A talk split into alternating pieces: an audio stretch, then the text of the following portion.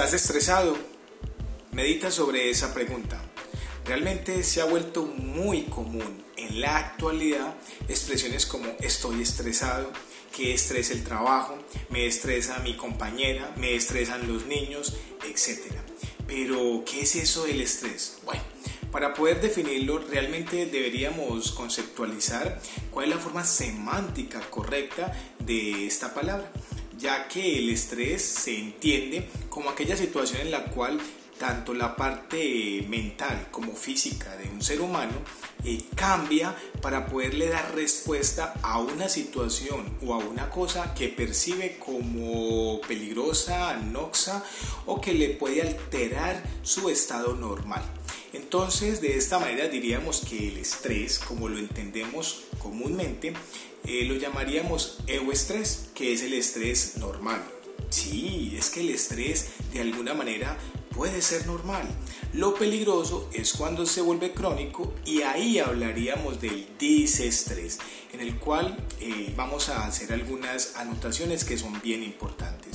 Entonces, el estrés en la fase aguda, que es eso que llamamos la fase de alarma, se entiende que es una condición humana normal, ya que gracias al estrés podemos defendernos, huir, también es otra opción, y de esta manera poder salvaguardar nuestro estado de salud. Pero, ¿cómo ocurre eso? Pensemos en algo.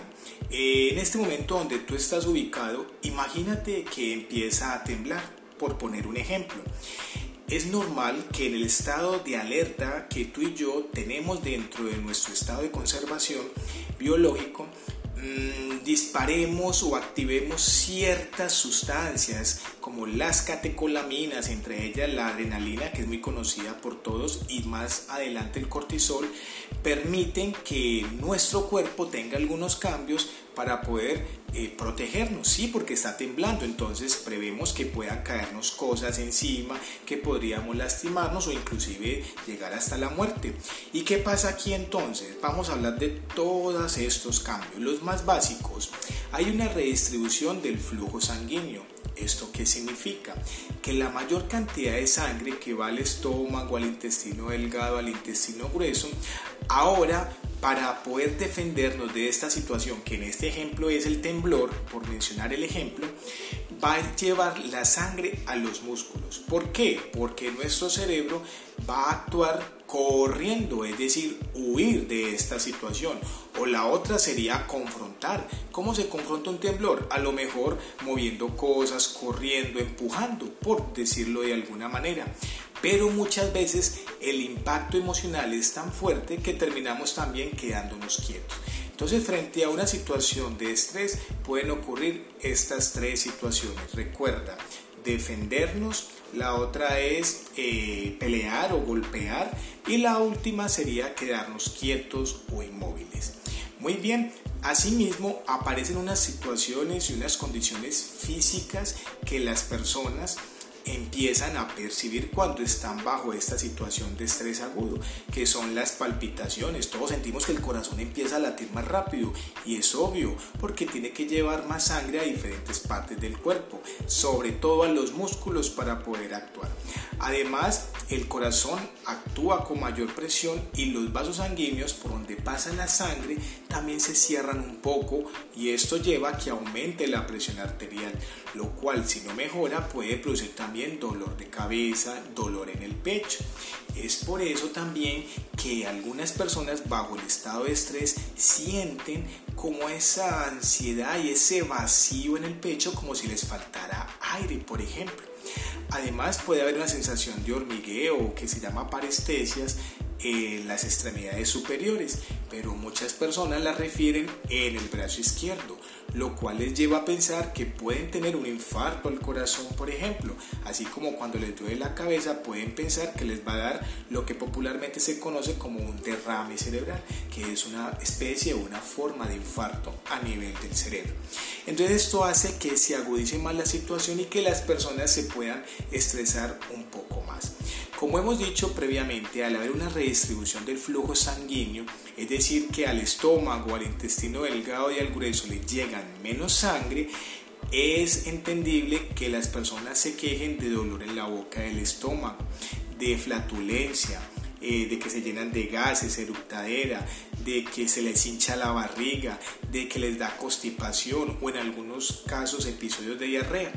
Y si los médicos o los terapeutas no buscamos qué es lo que hay de trasfondo de esto, podemos generar un falso diagnóstico hablando de que se trata simplemente de un síndrome de intestino irritable, cuando realmente lo que hay de trasfondo o de base es eh, un problema de estrés, es decir, que la persona ha pasado de una fase aguda, que es la fase de alarma, la cual es normal para protegernos, a una fase de mantenimiento de todos estos cambios eh, a nivel de muchos órganos que ocurren en nuestro cuerpo.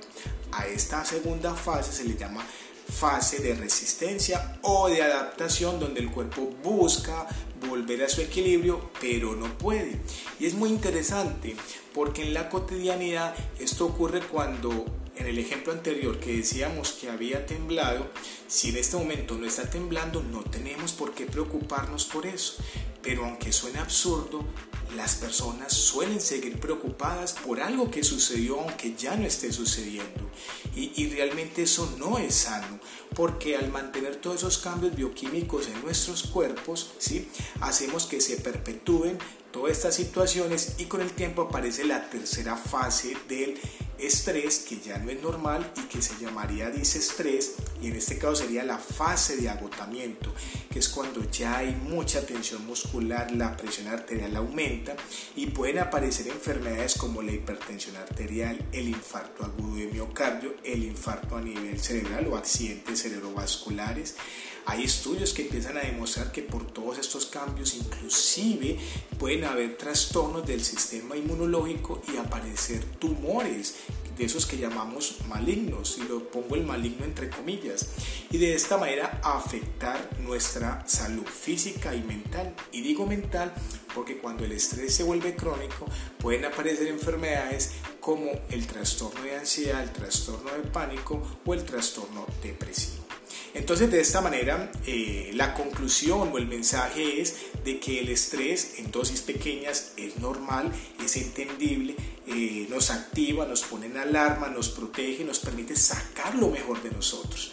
El reto es, y a eso te invito, a que después de haber resuelto la situación en su fase aguda o real, no sigamos imaginando escenarios ¿sí? que nos lleven a estresarnos, ya que de esa manera no es natural vivir.